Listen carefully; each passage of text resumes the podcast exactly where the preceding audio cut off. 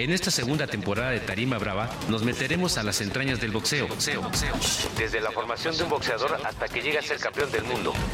Las lesiones que sufre, el temor a la báscula, así como las tentaciones que debe esquivar para llegar a su objetivo. En una serie a 10 rounds. Que comience el combate. El boxeo.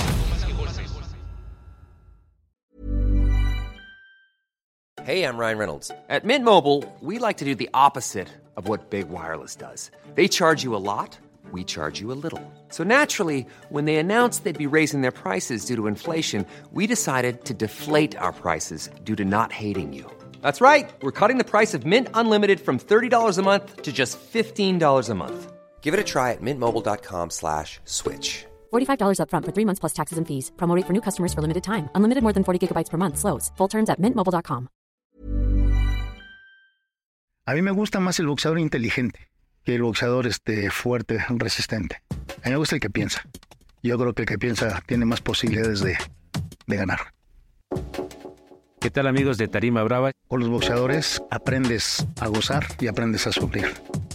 Gozas con las victorias que ellos tienen porque va implícito el trabajo que estás ejecutando con ellos y sufres y te entristeces cuando se pierde porque sabes que tu trabajo no alcanzó para que le levantaran la mano.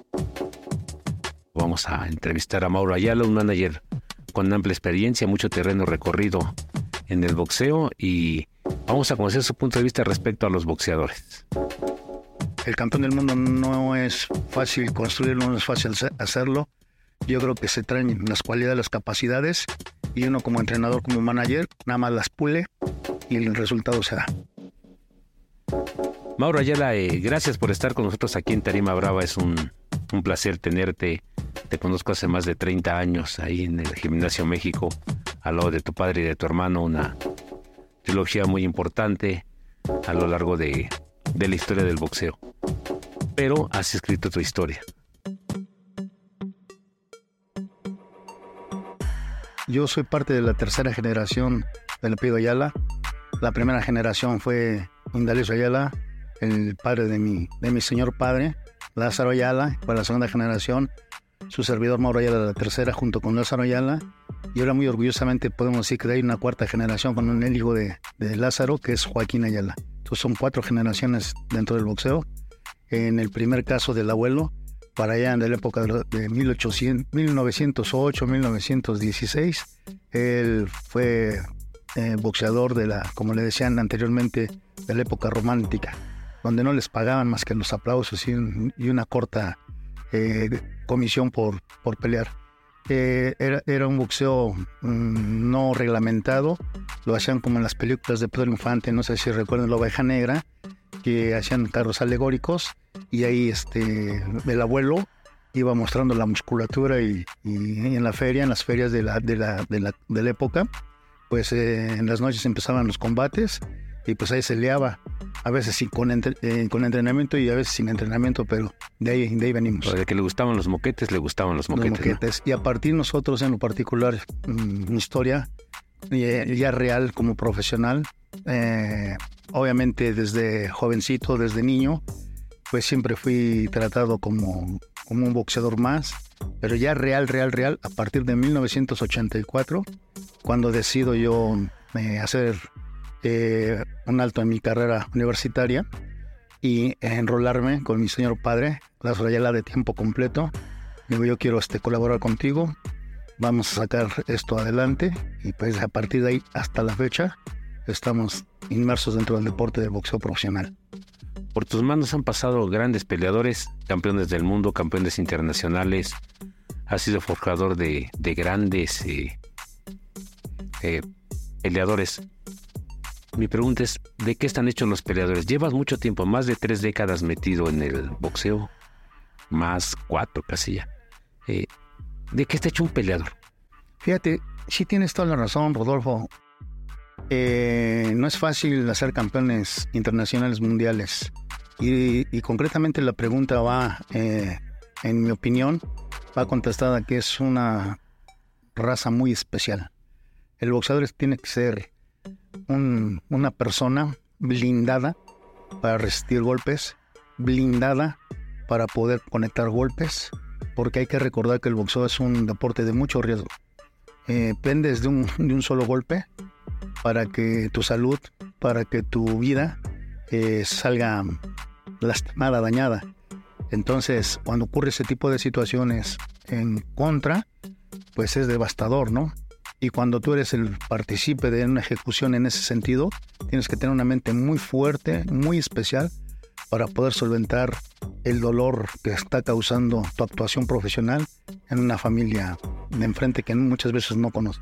Entonces, un ente que tiene unas características primordiales, eh, yo los veo como oro puro en el sentido del, metal, de un valor inmenso, eh, no medible, que la verdad mis respetos para, para los boxeadores y en ese sentido, con toda la responsabilidad del mundo, nosotros tratamos de darle lo mejor de la técnica, sobre todo defensiva, para evitar que los golpes dañen y sobre todo su, su, su cerebro, su, su cráneo.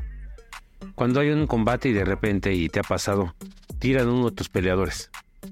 En ese round el rival es superior, tanto en técnica como en potencia, como en precisión, como en velocidad. Lo tiran. Llega a tu esquina, ¿cómo lo trabajas? Al margen de si está haciendo mal esto, él está haciendo mejor esto, pero tiene fallas en esta situación. ¿Cómo trabajas en chico y anímico un peleador que ha sido tirado en un round y que no ve por dónde hacer la suya? Por principio de cuentas, cuando llega a suceder eso, lo primero que hacemos en la esquina es preguntar en qué condiciones se encuentra. Se le hacen algunas preguntas para saber si la respuesta es en espacios la correcta, en tiempo es la correcta y en lugares la correcta. Si él, te dice todo en forma correcta, que no está aturdido. Por consiguiente, si no está aturdido, pues empiezas a hacer la estratagema para evitar que ocurra de nuevo cuenta un golpe que no lo pongan en la lona. Valoramos cómo fue el golpe provocado por el rival. Si vemos que fue un golpe y que cada golpe lo daña, en el caso del Team Ayala, en el caso de los hermanos Ayala, eh, no le damos oportunidad al rival de que siga castigando fuerte a nuestro boxeador y decidimos parar la pelea. Es evidente cuando lastiman a, tu boxeador. Neurológicamente se pierde la, la estabilidad muscular. Hay lo que nosotros decimos, cada golpe te hace como gelatina, pues que sí que está impactando muy sólido. Entonces determinamos en ese momento parar la pelea.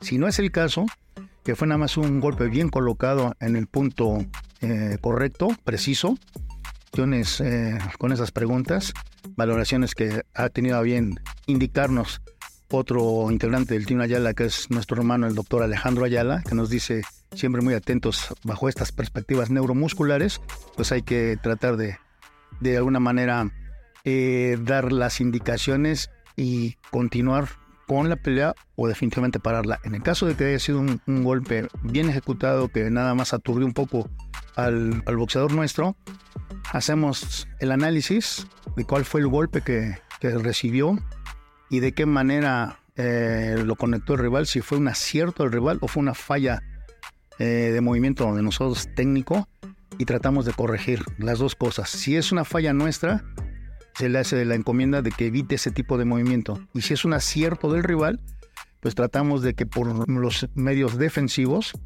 conocemos tres sistemas defensivos, que es el bloqueo, que es el esquive y que es el movimiento continuo. El bloqueo se hace con los brazos, con los antebrazos, con los hombros el esquive se hace con la cintura, con la cabeza y el movimiento continuo se, lleva, se ejecuta con los pies, con las piernas. Entonces, eh, hacemos énfasis en eso. Y, le, hacemos la corrección de la distancia, porque muchas veces la distancia es el sinónimo de que el rival te conecte. ¿Sí? Hay que detectar al rival. Si el rival es un peleador de brazos largos, entonces le decimos no, dar, no darle la distancia. Y si es un rival de brazos pequeños y de estatura pequeña, es no entrar a la zona de golpeo del, rival.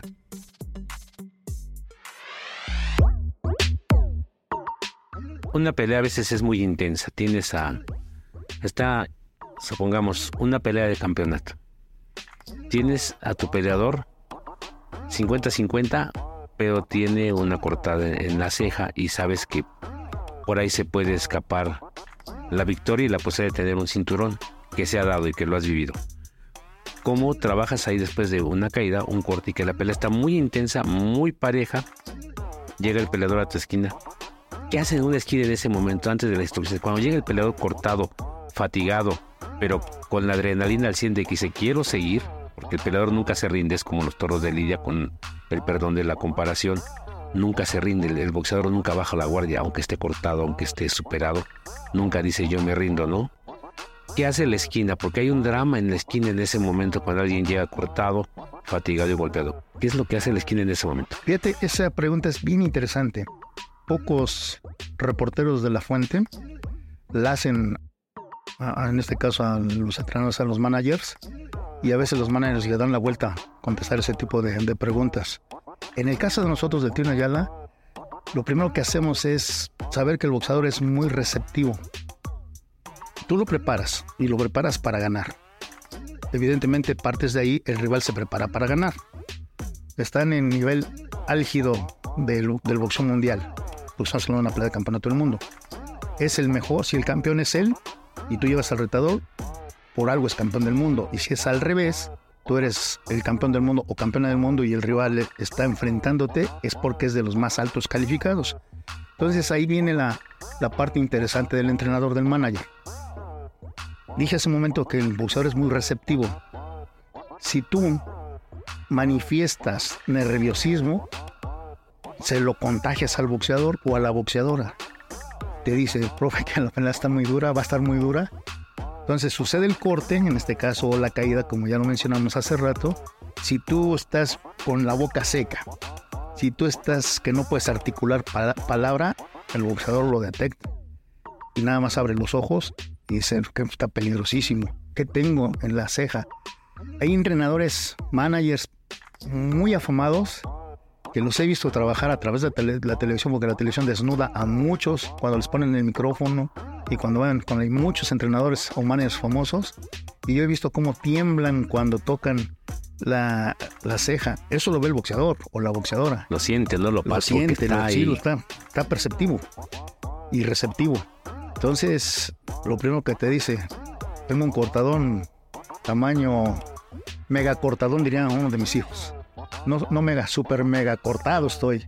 Cuando a veces es un pequeño corte, o a veces sí es un corte y, tienes que tener los elementos necesarios para poder parar, sobre todo una hemorragia. Cuando, le hemos platicado con Rodolfo, cuando hay un vaso sanguíneo eh, dañado, como chisguete sale la, la sangre. Es cuando eh, hay que hacer un poquito de magia, por decirlo de esa forma. Y la magia estriba nada más en tres elementos. Vaselina, hielo y adrenalina al 1 por mil. Que en el caso de la adrenalina al 1 por mil hay un doble discurso porque la adrenalina que se usa se tendría que disolver en agua de un litro por una una pequeña porción, porque como es un cauterizador, te cae al ojo y te perjudica. Entonces, en el caso de la, de la cortada, pues tienes que saber cómo pararla. En este caso, con esos tres elementos, tienes que hacer la digitopresión, hielo, taponar con vaselina y solidificar con el hielo. La digitopresión se hace con las manos, y obviamente enguantado, porque ahora con los niveles de, claro, de, las enfermedades contagiosas a nivel sanguíneo, pues tienes que usar unos guantes. Entonces haces la digitopresión, con eso tratas de parar la hemorragia, cauterizas con, con el hielo, quemas la, el vaso sanguíneo y después aplicas la, la vaselina y luego la, la solidificas y eso lo tienes que hacer en 50 segundos. Dicen que es un minuto de descanso. No, no descanso. No, son 50 segundos. ¿Por qué? Porque la comisión dice de repente, fuera seconds, te toca 10 segundos antes. Pues ya te tienes que salir y ya te acortaron los 60 segundos en 50. A 50. Y, y, si toca la campana y empieza el descanso y si el boxeador estaba en el centro del ring, lo que camina del centro hacia la esquina, va pasando otros 3, 4 segundos. Entonces, tienes que trabajar prácticamente marchas forzadas en 45, 46 segundos. Sí, el, drama de la esquina es, es increíble. Poca... Lo vemos en las películas, ¿no? Lo vemos en, varias películas que enfocan al, al estelar que está perdiendo, que está perdiendo y ayúdame pero la realidad supera a la ficción porque tienes 50 segundos para limpiar, comprimir, taponar y ponerle la plancha. se acabó, y parar la hemorragia, porque es, es algo artístico. Y para dar indicaciones. y para decirle, estás bajando mucho tu mano izquierda, por eso te estás metiendo la mano derecha. Trabaja en la media distancia o vete a la corta distancia, clava la cabeza al pecho Claro. y con eso vas a evitar el ataque. Tienes 50 segundos también para decirle, aquel está bajando, como tira tu mano derecha, contragolpearlo porque está bajando la mano izquierda, anuncia mucho. Entonces tú métele por este lado, camínale al lado izquierdo hacia su lado derecho para que lo puedas, este, a tu derecha para que lo puedas golpear, ¿no? Entonces si es algo que están viendo el rival y que estás viendo tú. Pero además tienes abajo a dos personas más. Tienes a quien te pasa el pulsador bucal, el agua, el quien te pasa la cubeta, quien está secando al peleador. En fin, es un trabajo tan, tan meticuloso, tan articulado, que pocas veces se le pone atención, ¿no? ¿Cómo se compaginan ustedes para un peleador que es tosudo, que dice yo no me rindo y que tú sabes que sabes que te voy a dar un round más? Y si en ese round más no das el ancho, te voy a parar la pelea. Y resulta que sale y noquea. ¿Qué, ¿Cómo se vive ese momento de decir a tu peleador, sabes qué? Un round más. ¿Cómo tomas la determinación de decirle, este round, yo probablemente no, yo estoy bien. Nos ha ocurrido infinidad de veces, porque como les comenté hace rato, les comentamos, en el Team Ayala, nosotros valoramos mucho la actitud y la capacidad física. Hay, hay peleas que se pueden ganar y hay otras peleas que no se pueden ganar. En el caso que estás mencionando, eh, ha ocurrido en algunas ocasiones y creo que un ejemplo real es justamente Zulina Muñoz. En una pelea, Zulina Muñoz, eh, de las pocas veces que no sabes de- mm, dar una determinación lógica, les platico. ¡Taxi! ¡Taxi! ¡Suben! ¡Suben! ¡Suben! Hola chicos, ¿cómo están? Soy Fernanda, aquí en el gráfico, ya lo saben. Hoy toca,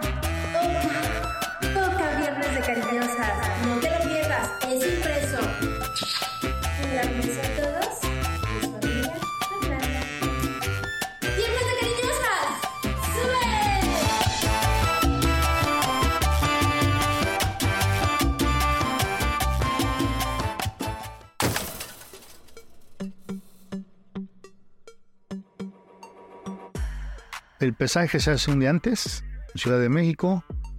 Llega a la casa ya el día de la pelea.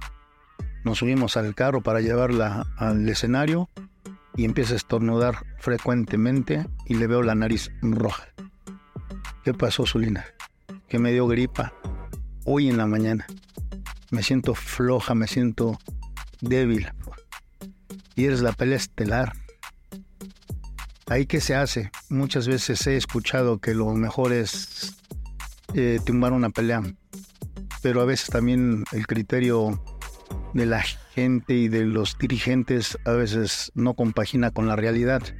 A veces piensan que uno se quiere salir con la tangente y afectar a, a- a la promoción y no es el caso. En este caso lo valoramos, como siempre, afortunadamente nosotros tenemos un médico que siempre está muy cercano a los boxeadores pues sacó toda su experiencia médica para ponerla al 50%, no al 100, al 50. Y viene la pelea y la sorpresa que vemos es la primera vez que la vemos en la lona, nuestra peleadora. Y se levanta como una guerrera que es y le dan duro, duro, duro. Y nosotros en la esquina lo platicamos, hay que parar la pelea, no tiene caso esta vez nos toca perder. Y le hacemos la seña al referee que pare la pelea. Se prenden los focos rojos, naranjas, Los ámbar. ámbar de, que nos indica 10 segundos para terminar la pelea. Y nosotros haciendo señas desesperadas de para la pelea, para la pelea, para la pelea. Y el médico me dice, deja que toque la campana. Y vamos, a, ahorita le hacemos una valoración cómo está. Y después de que toca la campana, se sienta y le hace las preguntas el médico, le contesta bien, cómo se siente niña, fuerte la rival, cuál todos los golpes que siento, los siento muy fuertes, Eh, me siento, no me siento bien, pero no me pare la pelea, porque le dijimos, te vamos a parar la pelea.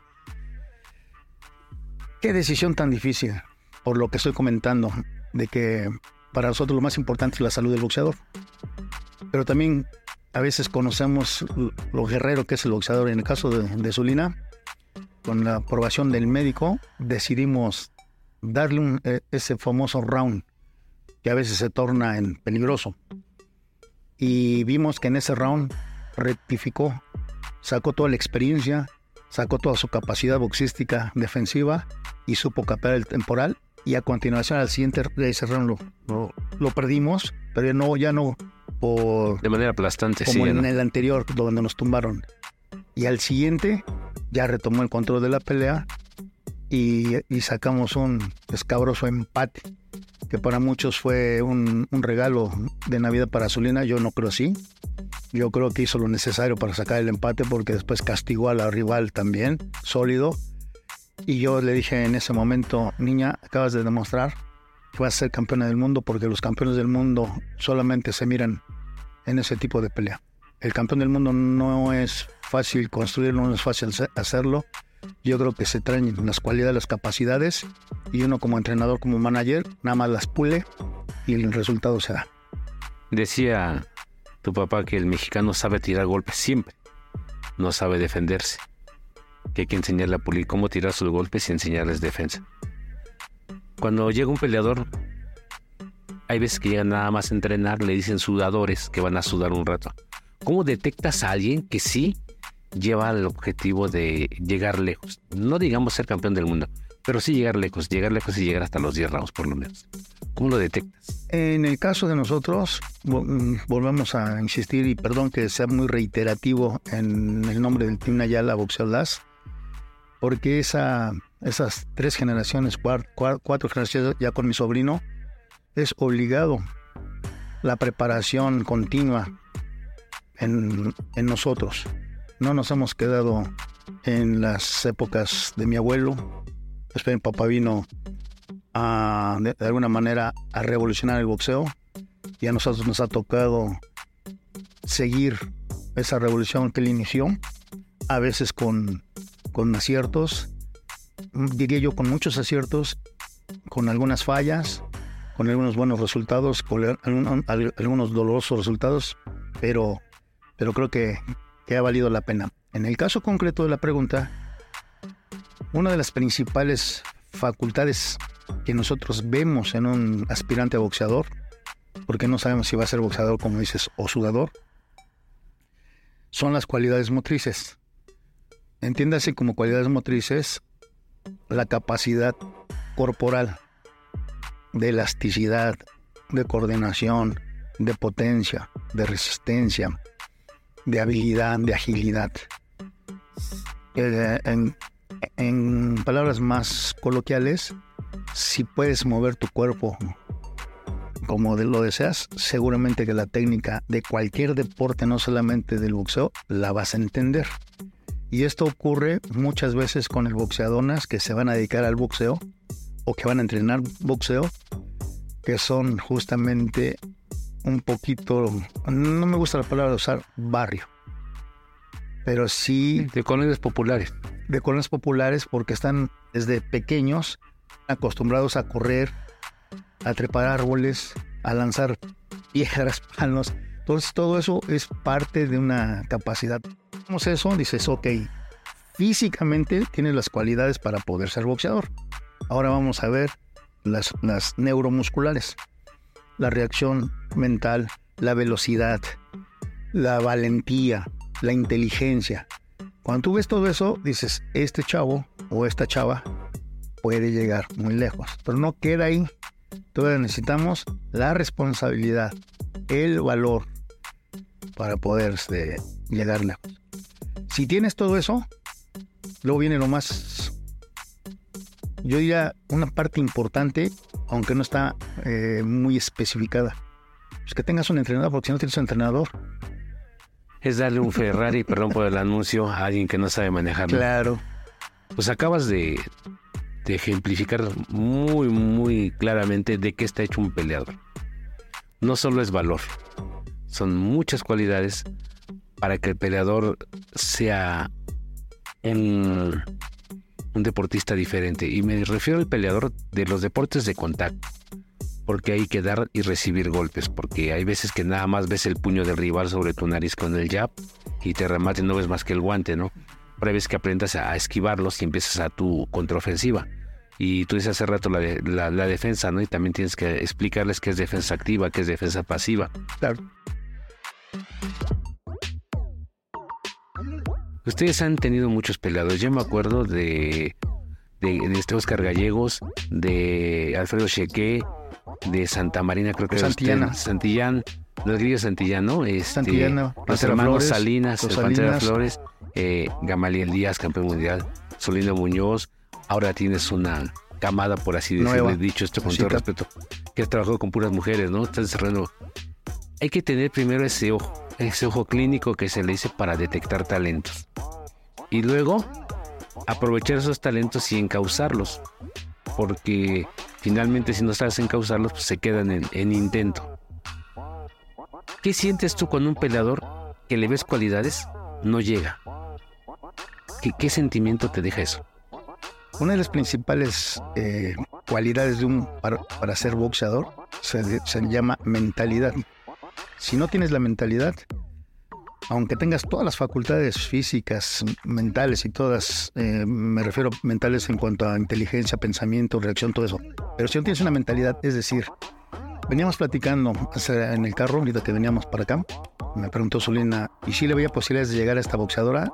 Y le dije que sí, tenía todas estas cualidades de las que estamos hablando. Pero le puse en entredicho que había que manejarle la mentalidad porque en alguna ocasión platicando con esta chica, que voy a omitir el nombre, me dice, profe, todo el mundo, o sea, es buenísima esta chamaca. Técnicamente está muy bien. Va a ser campeona del mundo, puede ser campeona del mundo si vencemos la mentalidad que trae. ¿Cuál era esta mentalidad famosa de la que yo hablo? Le tenía miedo a, a las masas, le tenía miedo a la gente. A tal grado, sí, a tal grado que no podía subirse al metro porque al ver gente en el vagón, no, no, no, yo me salgo, yo prefiero caminar. Mi hija, ¿y cómo vamos a ser campeones del mundo cuando llenes una arena? Cuando ves al monstruo de las mil cabezas ahí, ¿cómo? Cosa diferente con Zuli, con Zulina. Zulina está hecha para eso. Zulina cuando ves lleno, se supermotiva. Yo creo que cuando ve que no nos ha tocado, pero hay poco espacio, como que se adormece, se adormila. Pero cuando hay gente, se, se le prende la chispa de, de la emoción, sale y con esta otra chica al revés. Entonces la mentalidad es muy importante. Cuando un boxeador no llega, es una lástima. Es una lástima porque hemos tenido boxeadores así, mi papá tuvo boxeadores así. Les platico una. Había un chico, Juan Ramírez, peso welter, que mi papá lo debutó a 10 ramos. Cosas que a veces no se puede, se Son prohíbe, atípicas. son atípicas. Pero este era muy bueno, este muchacho. Y lo, lle- lo llevamos, me tocó a mí llevarlo con, en Apatzingán.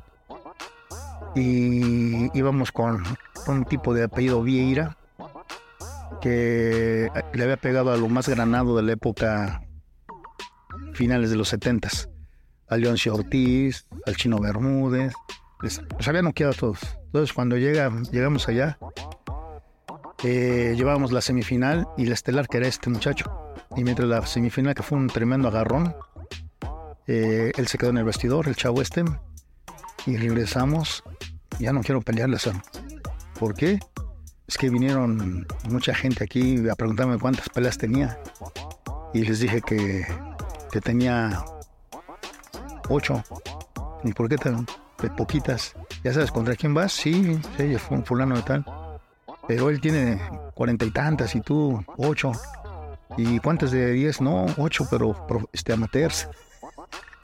Y, es mi primera profesional. ¿Cómo? ¿Qué? ¿Tu, tu, tu manager no te quiere? ¿O ¿Viene por la lana o qué pasa? No. No, este...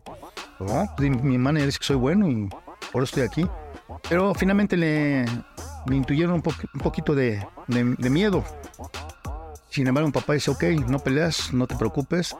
Y ahorita yo a ver cómo paro la, el problema, porque es un problemón. No es Claro. fácil parar una pelea y menos la estelar. Sin embargo, el otro muchacho lo conminó, pues ya estamos aquí, pelea. Pues ok, vámonos. Y vamos a la pelea. Y recuerdo bien, bien claras las indicaciones de mi padre, bueno, los comentarios de mi padre en el primer round en el descanso. ¿Cómo sientes al rival? No lo siento, Lázaro. Está fuerte, no Lázaro. Te daña su golpe, no Lázaro.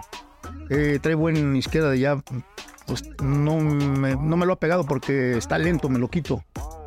Tiene mucha defensiva, aparte ese muchacho. Ok. Entonces no tiene nada del tipo, no lo sientes. Yo no, yo lo veo igual que tú. Sí, así Lázaro no lo veo perfecto. Vamos a trabajar, empieza a trabajar. Y en el tercer round le dicen, papá, déjalo que te tire la mano derecha. Totalmente la esquivas y se descubre la zona del hígado y la zona de la quijada. Y era, es el mejor golpe, lo, lo, tiene Zulina, es el de la casa. Combinación de gancho izquierdo abajo al hígado con remate de gancho izquierdo a la, bar, a la barba. El doble gancho. Y lo, lo, lo agarra Juan y le pone un knockout tremendo con convulsión. Convulsión. Yo nunca había visto una. Te daba más chavo.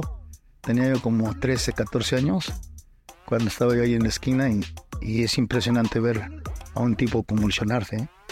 Y este, después de cinco minutos que lo reanimaron, se levantó queriendo pelear. Sigue la pelea, no. Ah, pelea, compadre, si hasta hace media hora que terminó. Entonces, ese muchacho tuvo otras cinco peleas y las cinco ganadas por nocaut. Y un día le dicen, papá, Lázaro, ya llegué hasta aquí. ¿Por qué, Juan? Tienes un futuro enorme en tus puños.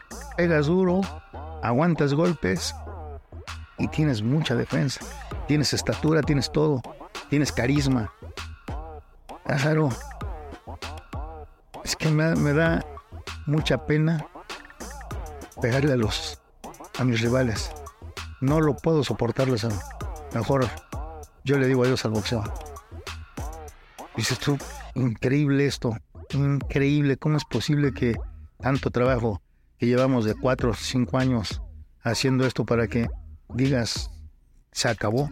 Entonces es una tristeza, Rodolfo, ver un prospecto como ese, eh, decirle adiós al deporte y el trabajo pues queda inconcluso.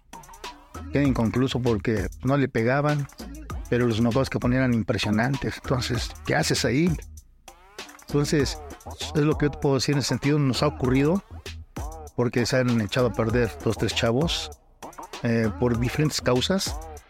Algunos por eh, un poco falta de responsabilidad, otros porque los llama el camino de la, de la tentación. del placer, digamos. Las tentaciones. Sobre todo en el caso de nosotros, como hemos tenido chamacos muy eh, estéticos, pues las mujeres los asedian mucho y, y por ahí se nos han ido dos que tres chavos. Y dos que tres chavas también.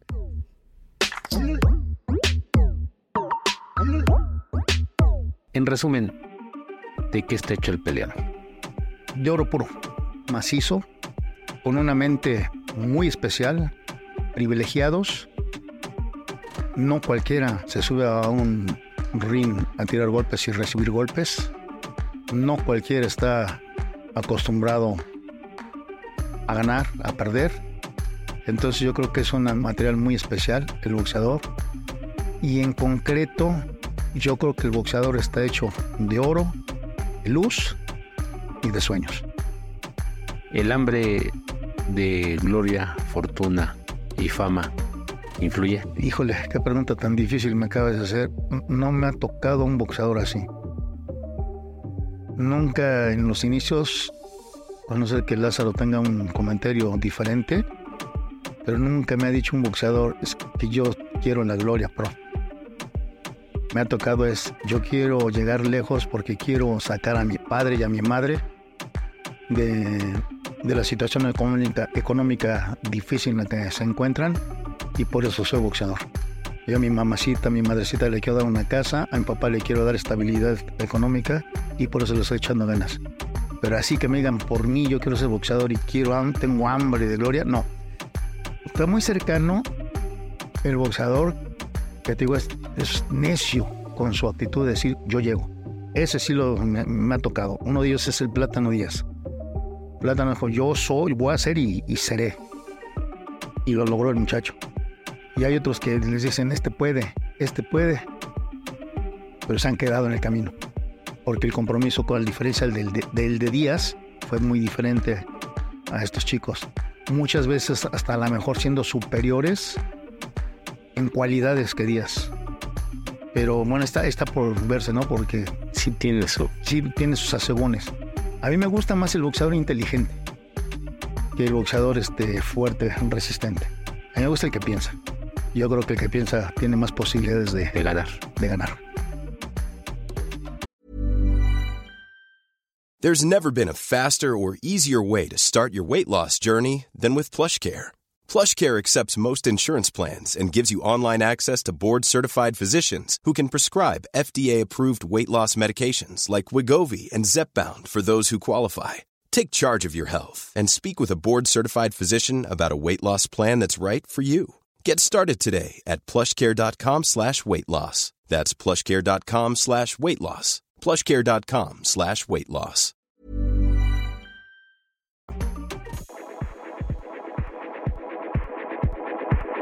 Eh, amigos de Tarima Brava, él ha sido Mauro Ayala, nos compartió su experiencia, el drama que se vive en una esquina y también de qué están hechos los peleadores, porque siempre nos lo preguntamos, pero nadie nos da esa respuesta, es muy, muy subjetiva, ¿no? Pero aquí con la experiencia de tantos años en una esquina, tantos años en el boxeo y con campeones mundiales que ha atendido, pues bueno, nos explicó de manera clara, para nosotros es un, un halago que hayas estado aquí, te agradecemos tu tiempo, te agradecemos contrario, muchas gracias. estar con nuestros escuchas de Tarima Brava y nos vamos a escuchar en el tercer programa a nuestros seguidores. Gracias a Uriel Rodríguez por la producción. Gracias Mauro y hasta la próxima. Muchas gracias. Nada más agregar que con los boxeadores, que es el tema principal de, de la charla, aprendes a gozar y aprendes a sufrir. Gozas con las victorias que ellos tienen porque va implícito el trabajo que estás ejecutando con ellos y sufres y te entristeces cuando se pierde porque sabes que tu trabajo no alcanzó para que le levantaran la mano. Entonces, en ese sentido, muy agradecido con, con el boxeo, muy agradecido con los chamacos que, que- que se dedican al boxeo y en especial con la gente que les aplaude, en especial con la gente que los apoya y en especial con la gente que siempre está vibrando con su trabajo y que como lo hemos dicho muchas veces, el deporte del boxeo es inherente a la raza mexicana. Muchas gracias. Al contrario, muchas gracias. Hasta la próxima.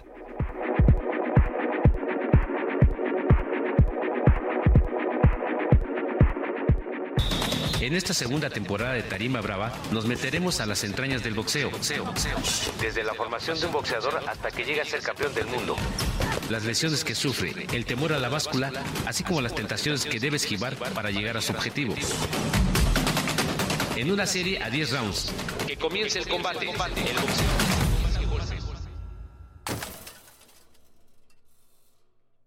¿Cómo le ponemos? Conversaciones eróticas de la vida cotidiana con Judy Kravsov. ¿Cómo le ponemos? Me identifico, me reconozco, me atrevo. Del erotismo cotidiano. Lo colectivo, los otros. ¿Cómo le ponemos? De la vibración del sexo a la salud. ¿Cómo le ponemos? Reconozco, me atrevo. Cuéntanos. ¿Coges o no coges? ¿Cómo le ponemos? ¿Cómo le ponemos? Es un podcast del Gráfico, el periódico popular más leído en la Ciudad de México.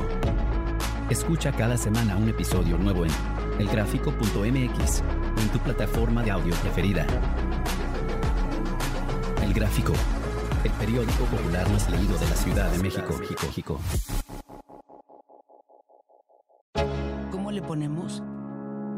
Conversaciones eróticas de la vida cotidiana con Judy Kravsov. ¿Cómo le ponemos? Me identifico, me reconozco, me atrevo. Del erotismo cotidiano. Lo colectivo, los otros cómo le ponemos. De la vibración del sexo a la salud. ¿Cómo le ponemos? Me identifico, me reconozco, me atrevo. Cuéntanos. ¿Coges o no coges? ¿Cómo le ponemos? ¿Cómo le ponemos? Es un podcast del gráfico, el periódico popular más leído en la Ciudad de México. Escucha cada semana un episodio nuevo en elgráfico.mx o en tu plataforma de audio preferida. El Gráfico, el periódico popular más leído de la Ciudad de México. México.